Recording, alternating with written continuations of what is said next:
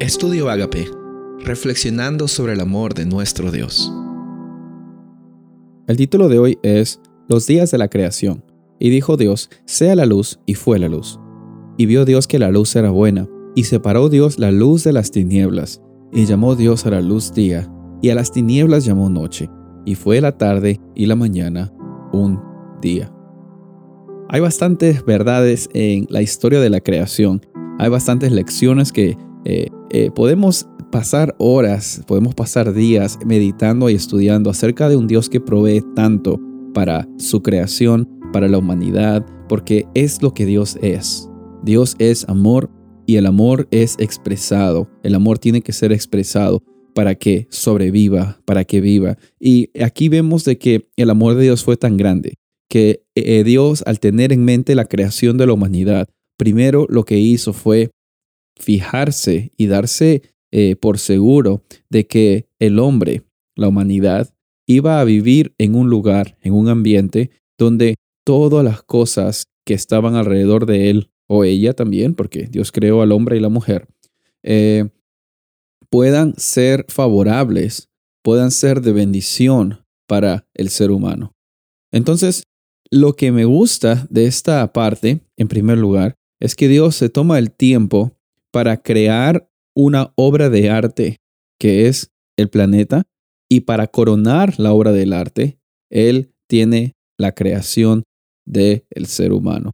Y para coronar la creación del ser humano, Él le da el séptimo día a cada uno de los habitantes de la humanidad para descansar y reconocer quién es el que crea, quién es el que forma, quién es el que está allí.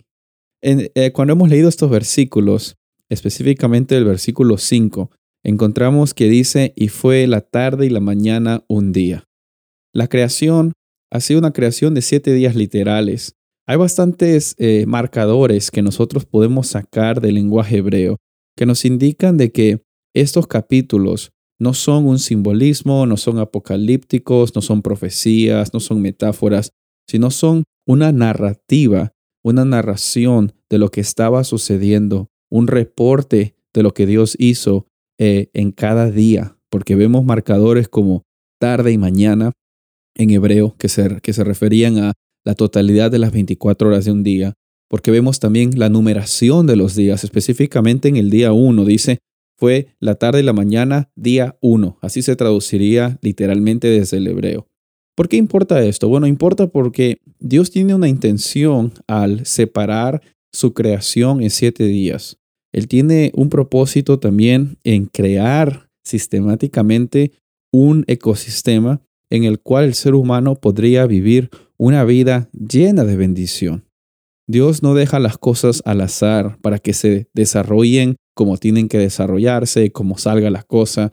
Dios es bien intencional en crear tiempo y en crear eh, los medios necesarios para que el ser humano disfrute Dios, a pesar de que tú y yo estamos pasando por problemas, Él puede transformar cada cosa que tú y yo estemos pasando para nuestro bien.